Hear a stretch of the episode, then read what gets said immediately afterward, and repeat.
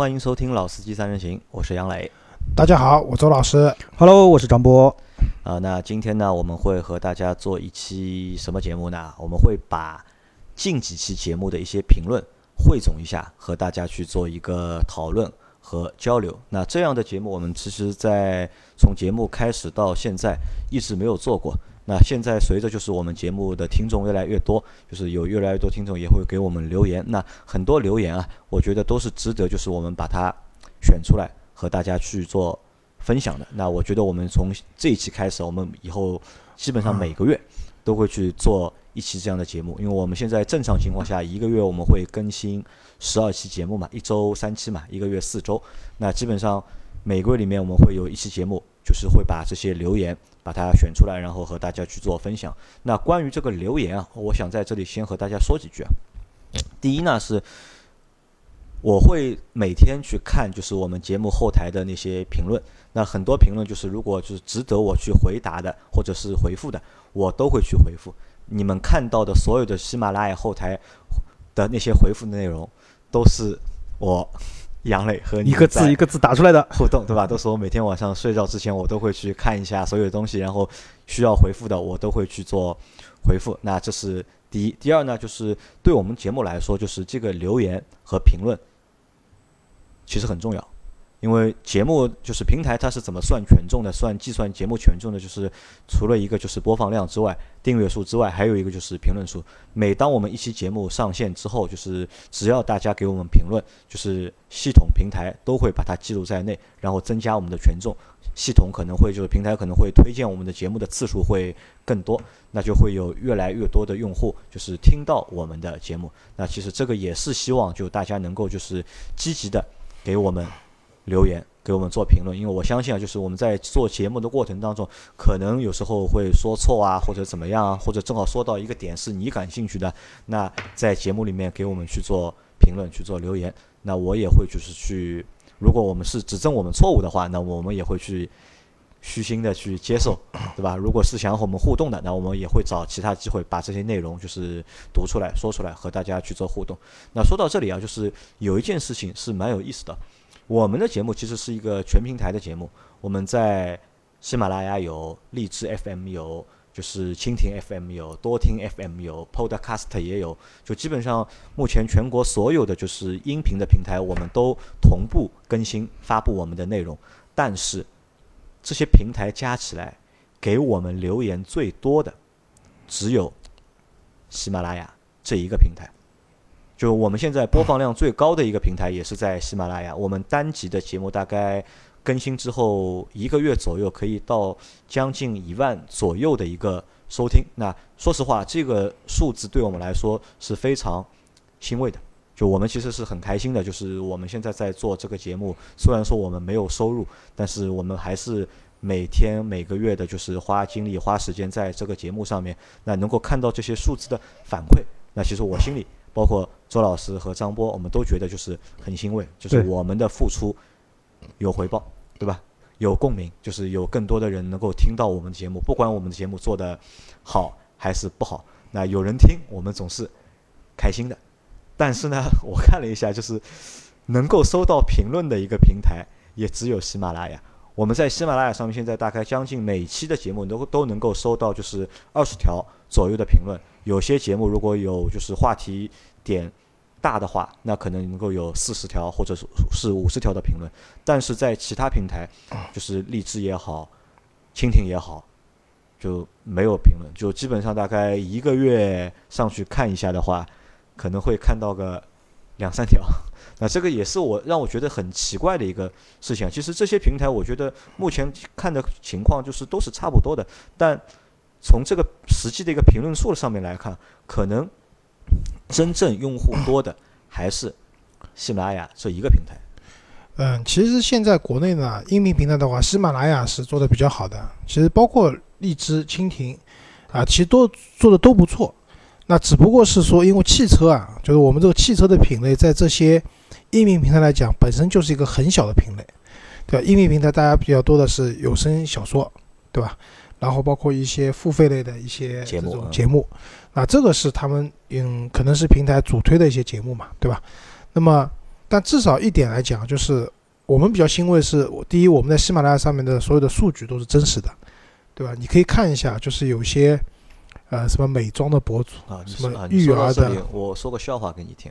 我去看了一下，就是喜马拉雅的，就是列表嘛，就喜马拉雅里面就是做就是汽车节目的列表，就是数据还都蛮正常的，就是一个专辑里面可能有个几百期节目，有个几百万、上千万的一个就是总的一个收听量。我们因为我们节目应该是去年的两月份开始的嘛，到今年我看了一下，总共有大概两百八十万左右的一个总的一个收听。那我们现在有将近三百期节目嘛，就那平均一万一万一集平均下来，就是一万一集。那那些好的节目，比如说像叮叮叨叨啊，就是三刀啊，就叮叮他们那些节目做的时间更长、更久一点的，那么可能上千万。那我觉得这个数字还蛮正常的，蛮 OK 的。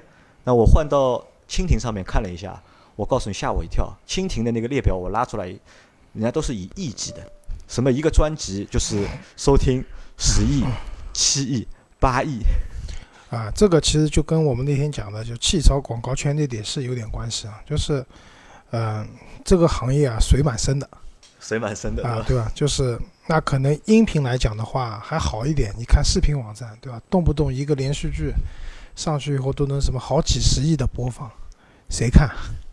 对吧？所以那我们其实啊，就是我们这个节目，我们一直都不是特别在乎我们的一个数据是多少。呃，因为说句实话，我们都是广告圈出来的，我们想要点数据的话不难的，对吧？但是我们更多更希望的是说，我们做的节目真的是有那么多人听了，而且我们看了一下后台的完播率，就是我们的节目完播率是很高的。就什么是完播率呢？就是平均每个人听到这个节目的什么地方才会关掉。我们完播率超过百分之九十，也就意味着有百分之九十的用户是差不多听完我们的节目的。那我们一节目说长不长，说短不短，四十分钟，对吧？最近我们因为也抛开了微信的那个三十分钟限制以后，我们的节目差不多在平均时间在四十分钟左右。那其实大家都能听完嘛。那我觉得能听完我们的节目的都是真爱，对吧？这里也谢谢大家。那讲到留言的话呢，也是这样的，不管是批评也好，赞扬也好，提问也好，都没关系，那我们都乐意接受。对？批评我们那个怎么讲？要有则改之，无则加勉，对吧？那赞扬我们的，我们自己高兴高兴，对吧？提问的，我们尽可能的回答，对吧？这是我们的初衷。那所以呢，我们就是今天就就着大家这些评论啊，我们也聊一下，也我也去回顾一下之前那些节目里面的内容，对吧？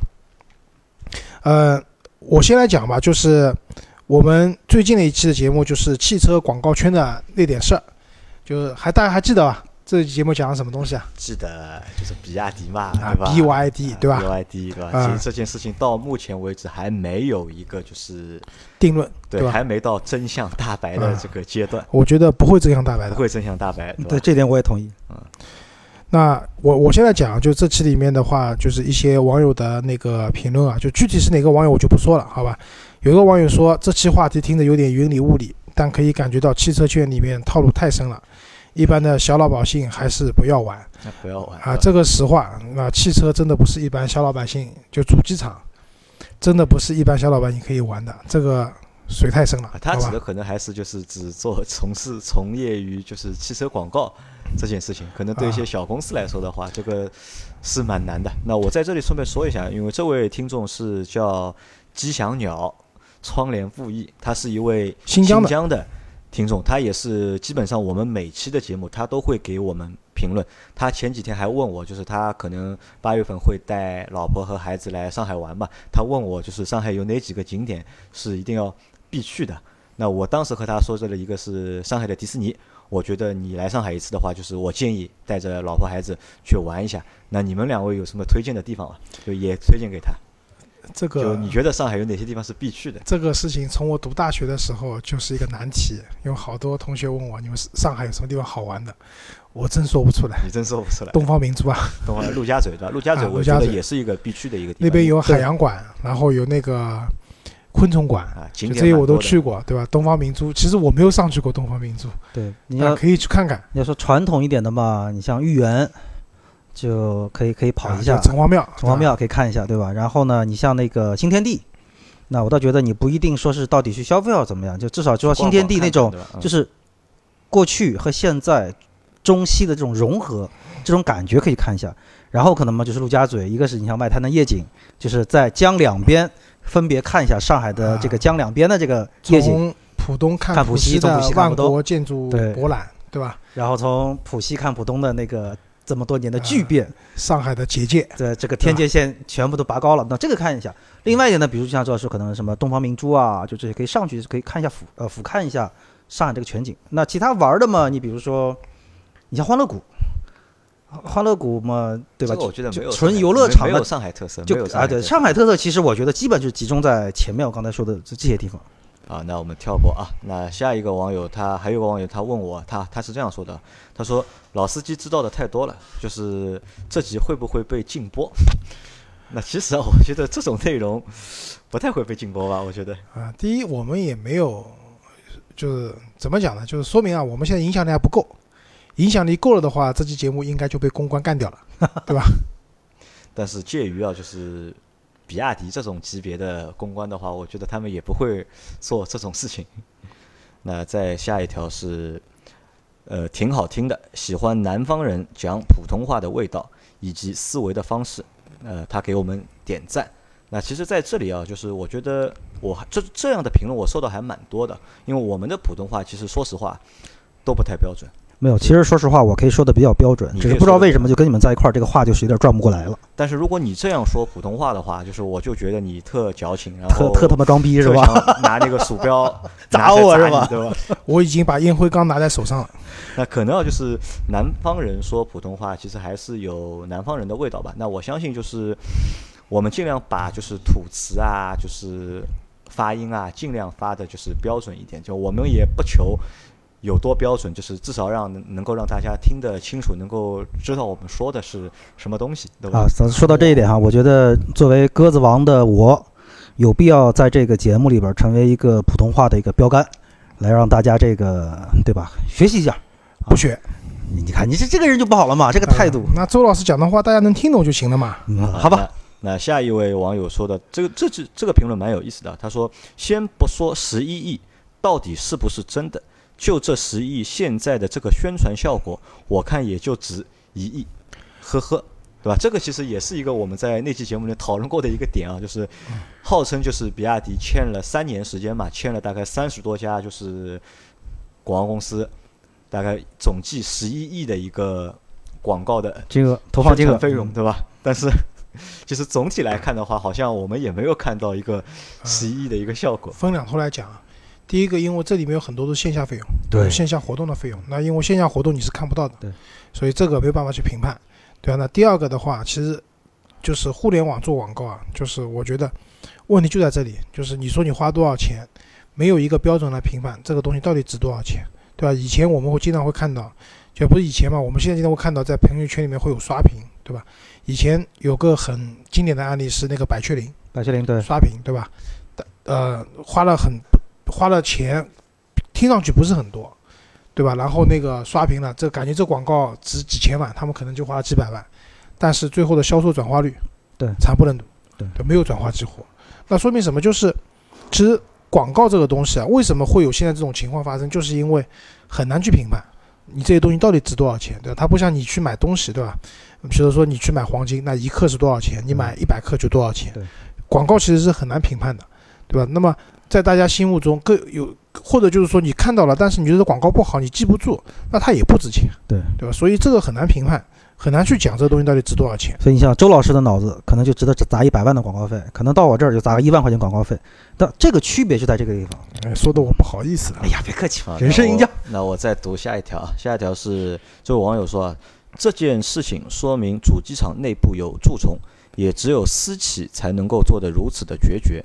要是国企的话，说不定蛀虫反而以继承事实来绑架上位上位作证作证，对吧？如果通过这件事情能把广告圈的乌烟瘴气清扫一下，对你们汽车和广告业界甚至终端消费者来说，也未必是一件坏事。那这位那在这条里面，我觉得就是，呃，怎么说呢？就是这位朋友想的有点简单了呃，。信信息量有点大，对吧？信息量有一点大，啊这个就不讲了吧呃。我们也很难去做这个评判。反正就是出了这个事情，我们觉得其实也是好事，对吧？能够让更多的人去知道这个事情，以后让这个行业更加规范也好，对吧？更加合理也好，其实多多少少可能会有一点帮助。我觉得一点帮助都没有。呃你觉得一点帮助都没有？那么我我我只能说那么希望乐观。我只能说希望，希望对吧？好，那下一个小伙伴他说很高兴能够听到大魔都本地的汽车节目，口音很亲切。对于这期的话题有点自己的见解，听几位主播的讨论，感觉汽车相关的广告业像个法外之地，明目张胆对的呃明目张胆的蔑视，藐视蔑视蔑，视契约精神，有恃无恐的违背，白纸黑字，作为一个守约的甲方，感到无比震惊。嗯，啊，那这位小伙伴因为可应该也是就是至少是甲方。呃某个品牌的可能就是市场部的一个工作人员啊，那他如果看到他觉得看到这个事情觉得蛮震惊的，那其实呃怎么说呢？因为你不在我们这个圈子，就行有行规嘛，啊，对，如果你在我们这个圈子的话，说实话，就是我觉得、呃见怪不怪吧。呃，或者说，呃，这位听众朋友也确实是这个圈子里的，但如果你是一个守约的甲方，请把你的公司名字发过来，我可以让我们公司来参与一下竞标啊、比稿。很高兴和你们这样的甲方合作，呃契约精神，契约精神我也只能说两个字，呵呵呵。呵啊，懂了。啊，然后我们的糖醋小排，对吧？是我们群里最帅的那个小伙，他说是水太深了，每个行业都有潜规则，赚点钱都不容易啊。这个我觉得说的还蛮到位的，嗯对吧？关键花点钱都很容易啊，不管哪个行业做赚点钱都不容易啊。然后还有一个深圳的小伙伴，他说听了节目后啊，觉得大开眼界，这个以后要防骗，对吧？那我觉得这个防可能是防不住的吧？我觉得，你们觉得防得住吗？这个东西？你要么不做哎，要么？不你做要做的话就有风险。有些时候其实不是骗了，就是那个，就是这个东西在眼前摆着，这人家没有明着骗你，人人家是明着告诉你，你愿不愿意来这个坑，自己看跳不跳。啊，最后一位小伙伴，我选的最后一条是这个，他是这样说的：广告公关原来占了车企这么多的资源，这些费用最后也是由客户来承担。如果用用来潜心造车、提高品质的话，是不是更能得到用户的认可？不是的，啊、我觉得这个他想的太简单了。对真的啊、是这样，我解释一下，就是说广告这个东西对于汽车来讲还是非常重要的。其实广告的预算对于汽车的整体花费来讲不算很高的，不算很高，对对整个汽车的就是对，厂就是来说不算很高，对于汽车主机厂的供应商来讲，广告的这一块的供应商其实小头吧，我觉得。其实是小头，对吧？就当年宝马把中国的供应商全部换掉了，那个时候因为我在广告行业嘛，那可能看到了就是、啊、就是原来我那个公司做宝马做了十年了，后来被换掉了。其实是因为宝马换人了，他要整个清洗整个供应链，广告只是受拖累的，主要是清洗那些就是汽车零配件的那些供应商。对，啊，对的。那么，所以其实广告占用的费用资源并不高，那这是一方面。那另外一方面，对汽车制造来讲，你说你把广告省下来这个十亿、五亿、八亿省下来，你去做产品研发，或者或者说你铺到渠道上去，其实也是杯水车薪，并不多的。你做的好的产品，你得让别人知道吧？对，这个很对吧重要。你让别人知道，那怎么办？那只有打广告，对吧？只不过是广告的方式方法不同，对吧？可以花相对小一点的钱，那效果好一点；也可以砸大把大把的钱，把它钱砸到水里面去，也有，对对吧？那只能讲就是大家的方式方法不同。你看现在那个未来，对吧？未来汽车几乎不投广告，嗯，他们主要还是用以那个用户为中心，对吧？请用户到他们，他们把钱大部分放在线下去造店。就是那种逼格很高的那种未来的体验店，对吧？甚至请用户到他们厂里面去参观等等，他们把预算放在这边了，那这是没错的。但是它能涉及到的那个人群传播的人群还是有限的，对吧？有可能就是说在汽车行业里面比较关注新能源的人会知道，但对于很多传统的人来讲，呃，是不知道这个品牌的。对，对而且从另外一点来说，就是，比方说周老师讲的未来这个，就它相对来说还是有一点特性，就是个性在里面，因为你可以找到一些就是别人没有的一些东西在上面。但是对于大部分的汽车产品来说，呃，结构、设计各方面都是产品大类同的情况下，因为未来现在今年的它的销量是十月份以前交付完一万辆那个创始版的车子，但是现在来看这是个谜，对吧？不知道能不能交完所以今年整体的一个能交付车子并不多的。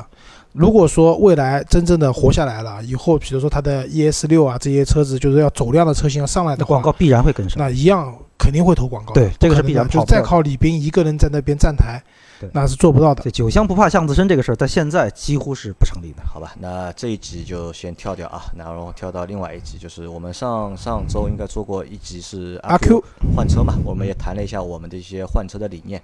那网友的评论是这样的，就是有一个网友说是趁年轻疯一把，等结完婚有了孩子了，除非有钱，否则疯不起来。那这个我觉得也说出了就是大多数小伙伴或者是大多数用户的一个实际的一个情况。我们在单身的时候啊，其实想换什么车，只要条件允许，那么基本上都能换，不需要去考虑就是太多嘛。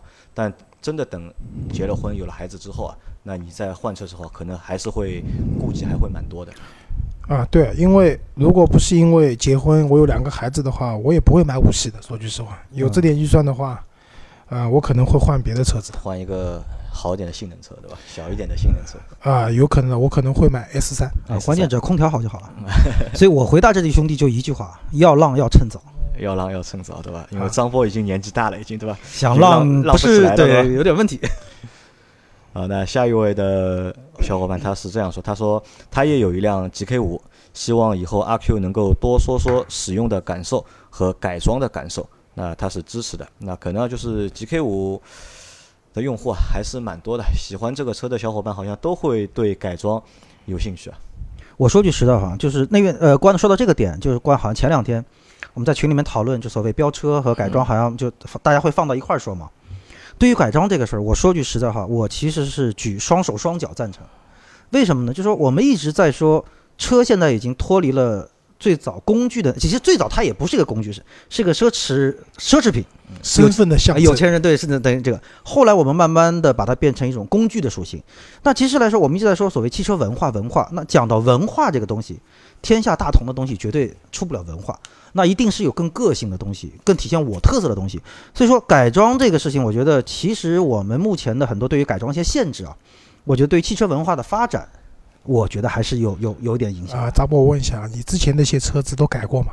呃，我的1.6高尔改过，啊但改的东西也不多。啊，对啊，你跟别人谈改装文化，自己的车都是原厂车。没有，你知道我为什么不改装？呃，我是怕麻烦，就是好第一验车你还得缓回来。我来回答这个问题啊，就是另有另外一个小伙伴他是这样说的：神车 GK 五改改真贵，对吧？卖的时候改装件不能卖钱的话，使用的成本还是蛮高的。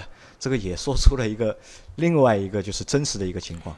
改装车的话，除非就是朋友间流转，圈子里面流转，不然的话，你卖给那些不管是黄牛还是平台，不但不能卖钱，这些改装件还会导致你这辆车折价折得更多。对，而且就是改装车，就是我刚才说嘛，就是现在很多限制，比如说我，因为那个时候还没有六年免审，两年要上一次线，你改了一堆东西，那个时候我们包括连轮毂改完之后，必须要全部换回来才能上线检测。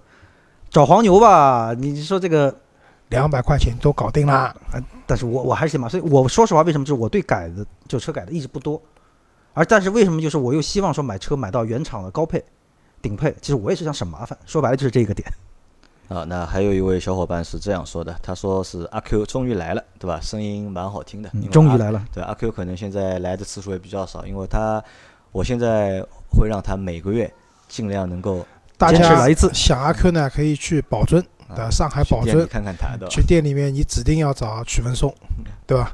阿 Q 一定会很热情接待你的。而且阿 Q 的声音啊，的确也是蛮好听的。就是我们这些主播里面，阿 Q 的声音啊，我觉得是最骚的一个声音，对吧？张波的声音是最浪的一个声音，对吧？啊，啊啊 啊！那我们再换一集啊，呃，然后我们还做过一期是关于汽车三包的，就是内容的节目嘛，就是有那期节目是张波做的主持，对吧？好像在这期节目里面，就是大家都对张波的主持啊都发表了意见，都觉得就是换一个声音或者换一个开头，他们都觉得蛮新鲜的，然后都非常的支持。对，那其实我们的节目其实经常是换的，因为张波少一点，因为基本上我和周老师就是可能周老师说个一期，我说个一期，大家会换一下。那张波的话可能会少一点。那以后我们也会多让张波就是我这样骚浪贱的声音，啊经常都出现节目的开头啊，对的，因为你这个声音比较磁性嘛，对吧？一开头就出现你这个声音，可能就是这个跳转啊，就会降低了嘛。就其实也有可能大家是就不太满意，你知道吗？就说明这个鸽子来了，就群里没有红包了啊。那还有一个小伙伴呢，他提到了他买电视机的事情啊。他说，电视我只买索尼，我家第一台夏普用了十五年，换了三星也看了九年，换成创维一年就开始出毛病。虽然保修，即使维修也就几十块钱，但感觉不好。液晶时代，岳父买了国产的品牌电视，质量还行，但是色差。艳得过头，艳得过头。现在我只买索尼，不仅仅是质量，色彩的颜色也不失真。那这个可能是在那期节目里面，我们说我说到我那台六十五寸的小米坏掉了嘛？因为世界杯决赛期间，对吧？是这样，就是这个只买索尼这件事情呢，跟我老婆想法一模一样。其实一样的，你们看现在的苹果手机和安卓手机，安卓手机拍的照片那个色彩，包括它的屏幕的色彩，就艳的过头了。苹果恰到好处，这也是苹果强的地方，就是这个屏好嘛。那其实我们看一下，现在电视里面好像还是就是索尼是第一品牌，嗯，对。夏普现在基本上也已经沦为二线了，已经，对吧？好，那我再看一下，然后这个这个朋友说，他说蛮喜欢张波的，对吧？近期换车，求几位老司机讲讲中华 V 七 V 七这个车也是有宝马技术的噱头，想看看。和领克的性价比的对比，那我觉得就是首先这辆车我不知道，就是中华我知道，V 七我说实话我真的我电视里面广告有看到过，有看到过的，应该也蛮有噱头的，应该也是一台 SUV，对吧？那可能就是两个车和领克比的话，那我觉得应该是领克更好一点吧？我觉得你们两位怎么说？我不知道，你不知道？因为实话说，我对这车不了解，所以我真的没法下这个评判。看来我要去做了解一下。呃，然后另外一个小伙伴他说，可不可以聊一聊新雅阁，对吧？低功率版值不值得购买？那关于雅阁的内容啊，我们后面会做的，因为我们最近是没有机会开这辆车。如果哪天给我们有机会开这台车的话，我们开完之后，我们会单做一期就是雅阁和那个新凯美瑞的一个对比的内容。那请大家就是后面就是留心就可以了。呃，然后还有个小伙伴说啊，就是这个三包政策属于了胜于无。小白说的对吧？啊，对的。那我不同意，我我也不同意，我真的不同意。张波同意吧？这句话不太同意啊，不同意对吧？其实我们看啊，就是买其他产品啊，我们买一个便宜点的东西，买个几千块钱东西，说实话有没有三包，问题还不大，对吧？坏了也就坏了，被被坑了也就被坑了。没没有，到我这最多也就几十块钱，我可以接受。你买一个几万、十几万、十几万、几十万的东西，如果没三包这个保障的话。我觉得啊，价格越贵的东西，三包越重要，对吧？就是买不要说买车，你说买房，现在动不动就是上千万的房子，对吧？我最近我比较关注嘛，我看到很多就是，呃，买了上千万豪宅的人，结果进去以后那种开发商的装修，用洋人话说是一堆跑，对吧？然后什么老鼠爬来爬去的，这就是为什么？因为现在房产的那个三包政策啊，做的不好。就是业主一旦就是说交房以后有这样那样的问题以后，最多也就是怎么讲，嗯，物业来维修，但是维修不好就很痛苦这个事情。所以其实现在的汽车的三包，我认为做的还算是比较好的，对吧？大家只要了解什么是三包，就是我们节目里面告诉大家很多三包一些基本的一些点，那你在买车真的遇到问题的时候，那合理的运用三包给你带来的这种权益的保护还是有用的。对。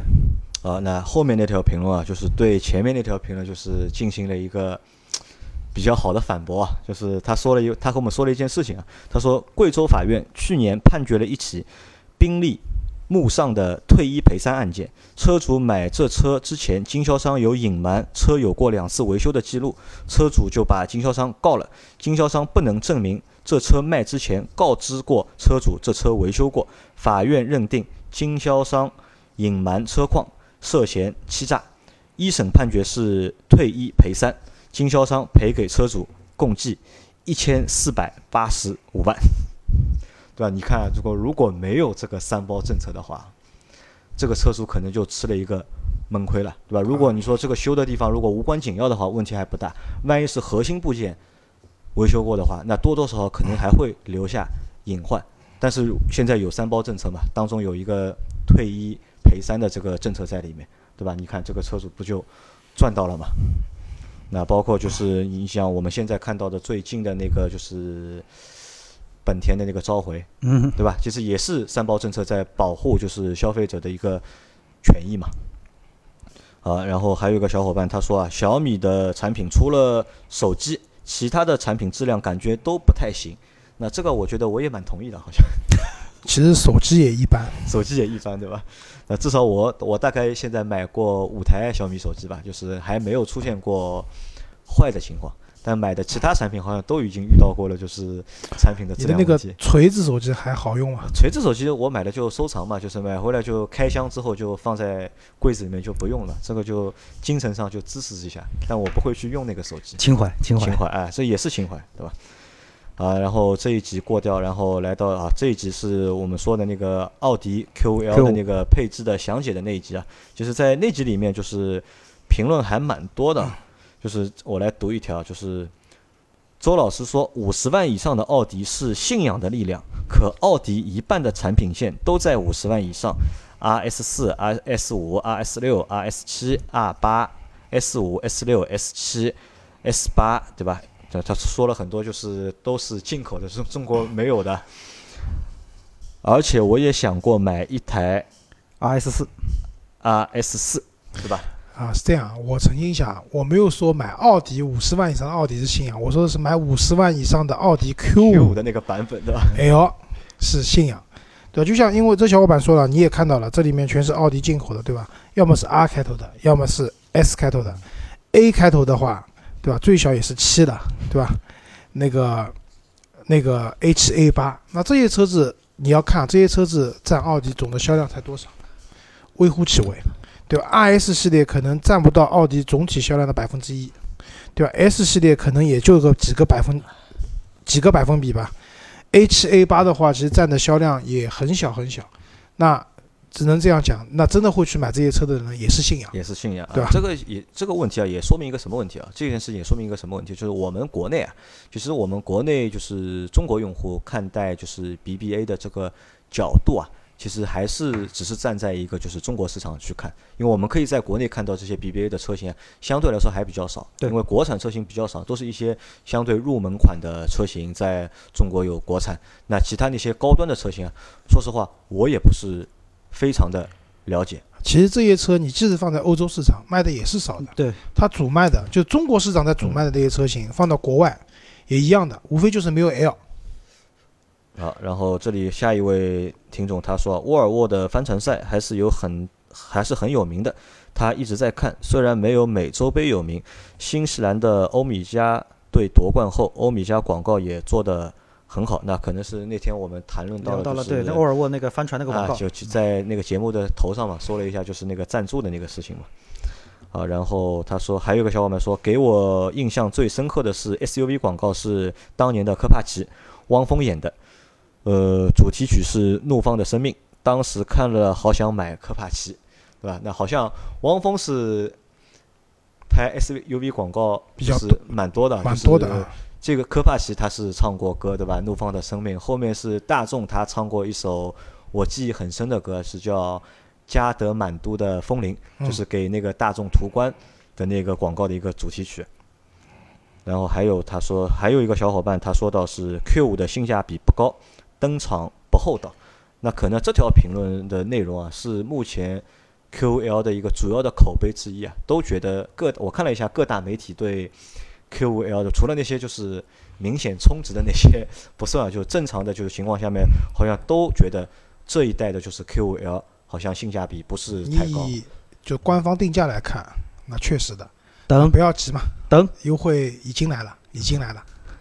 好，那下一条评论是啊来了，就是这个是周老师前面那集说过的啊，陡坡缓降说成了缓坡陡降，陡降，啊，说明车子动力好嘛，在缓坡上都可以降得很陡嘛，对吧？开玩笑，这是我说错了啊，不好意思。说错了啊。这我们听众听得很仔细，很认真啊。啊好，然后另外一个小伙伴说了啊，那这个这一条也是蛮多小伙伴有也提到了这一条，说了半天，关键的双离合及四驱等减配有啥影响？一句没提。那其实这台车 Q5L 就是从本来的 AT 的变速箱变成了双离合的，对吧？本来的 Quattro 变成了多片离合器，对吧？啊这两个脱伸啊脱伸差速啊器变成看上去都是减配配了，对吧？的确是减配了。那么我们那天为什么没提啊？这个就是这样。第一个那天的节目是我们的主题不一样，我们的主题是 Q 五的六款车型，嗯对吧？不同价位、不同车型差了那么多钱，它们的配置差在什么地方？因为你讲的那个双离合和它的那个离合器，就是那个四驱系统，这个呢，每辆车都标配的，所以不在我们那期节目的讨论范围之内。那之后的话，我们会找机会去详细的去了解那个 Q5L，包括它的那个驾驶的感受，然后我们再回来谈双离合，八 AT 变成了双离合，然后脱伸变成了那个多片多片离合器会有怎么样的影响？我们后面会做，好吧？那但是在这个节目里面，确实因为不是一个主题嘛，所以就没有讲。但是这个挺好的，也是给我们节目就也是一种方向点嘛。这算这两个这两个点算是蛮大的一个槽点了，我觉得。对，而且是 Q5L 上市之后到目前为止来说，基本来说大家抨击的比较多的两个点，就集中在这个地方比较但。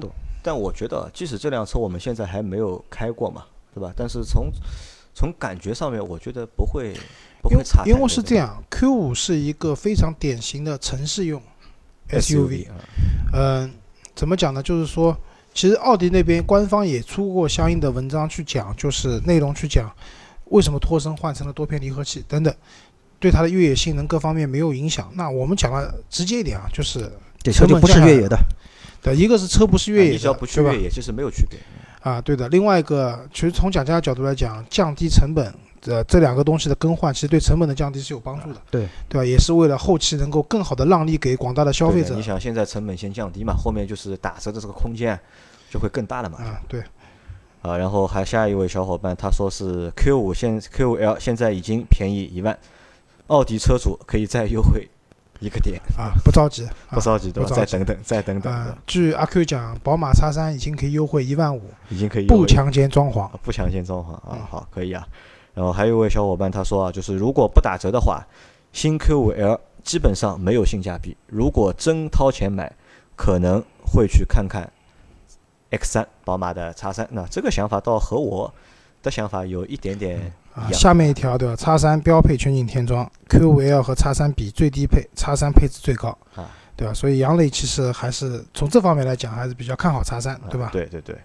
啊，然后看一下啊，好，那这这一条还有一条留言啊，在在这这一集里面他是这样说，他说刷个沙发，对吧？上集杨磊读留言完全没准备，感觉很不好哟。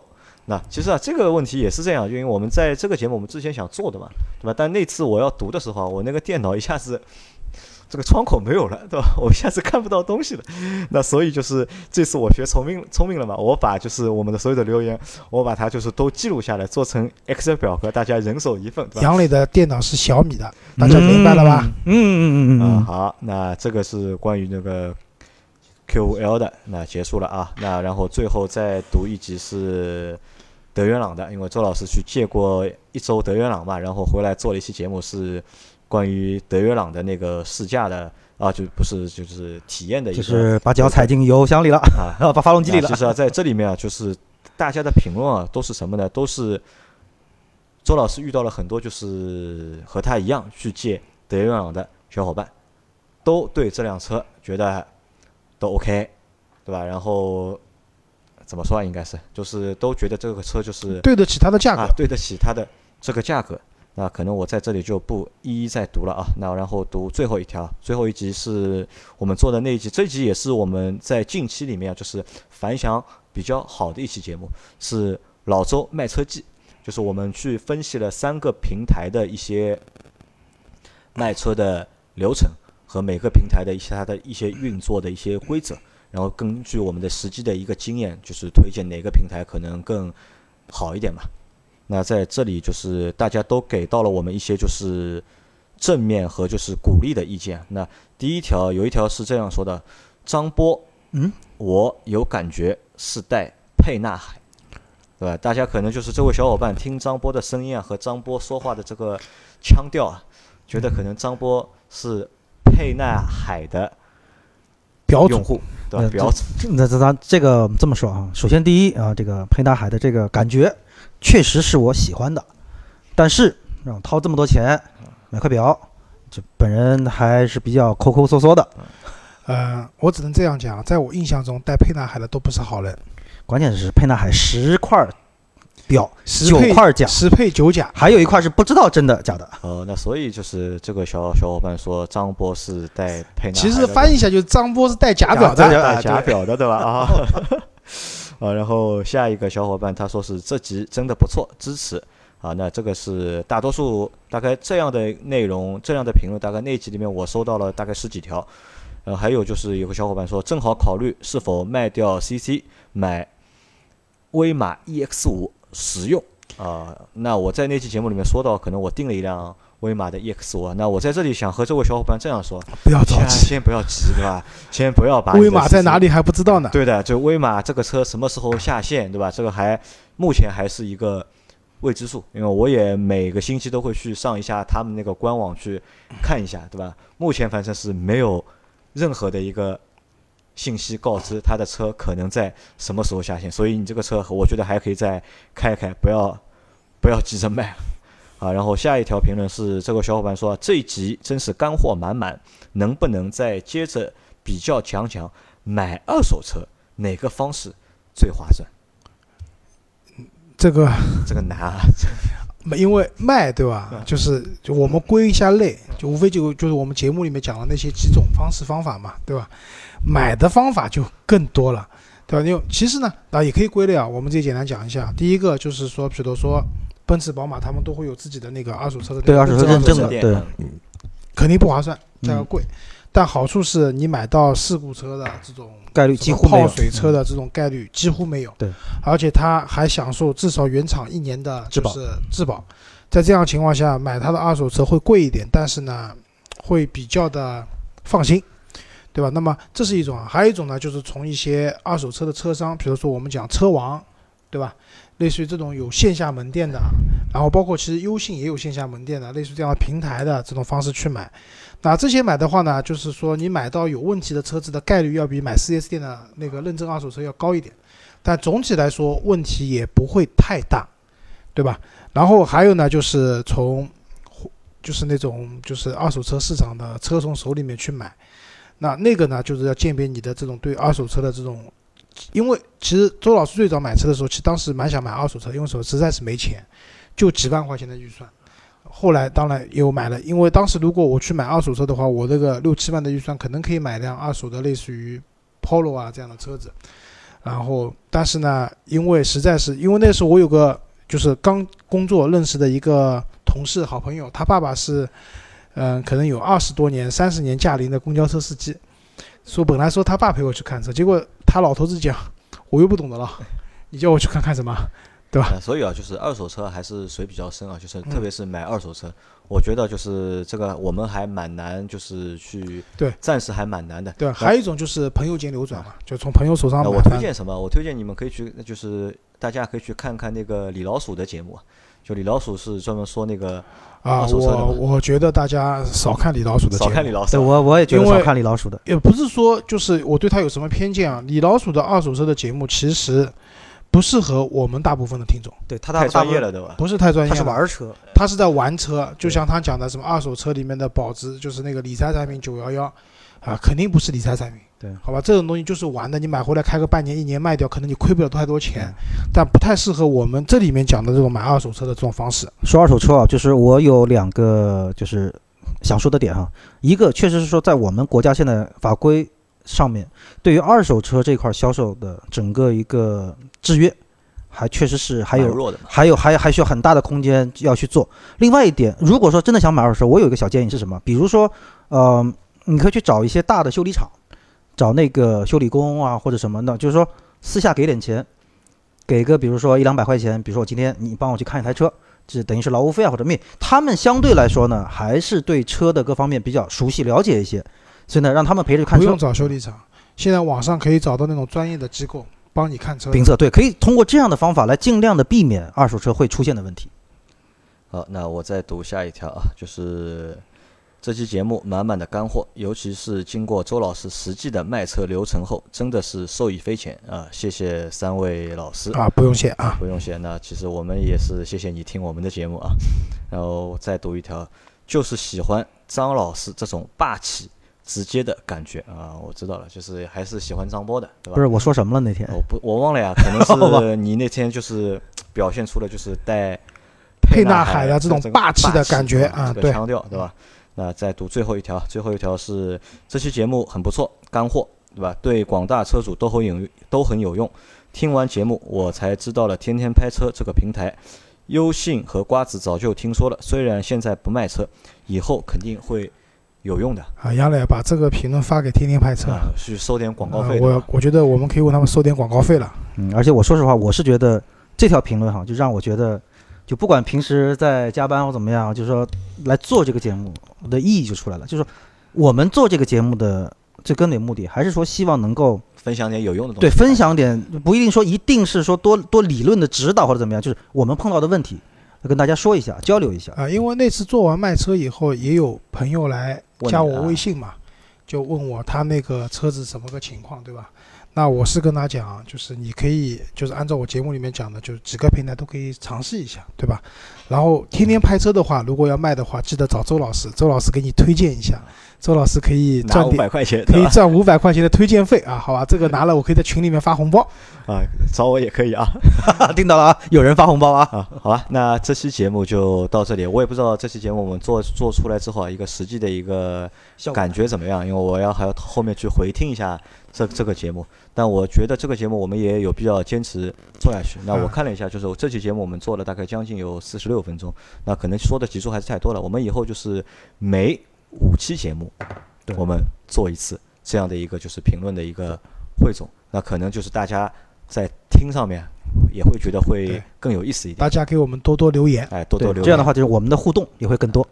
好吧，那这期节目就到这里，感谢大家的收听，谢谢大家，再拜见。拜。拜拜。